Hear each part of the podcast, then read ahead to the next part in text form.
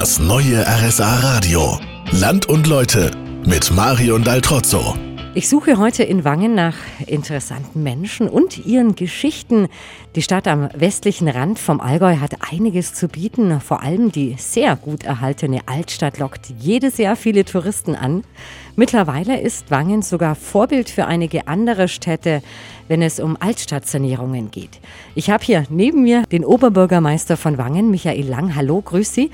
Warum ist die Erhaltung der alten Gebäude hier so wichtig? Weil in einer Altstadt, da passen die alten Häuser ein bisschen rein. In einer alten Stadt sind die Häuser, die schief und krumm sind, eigentlich ähm, die schönen Häuser und nicht die ganz geraden neuen Häuser, die man in Neubaugebieten kennt.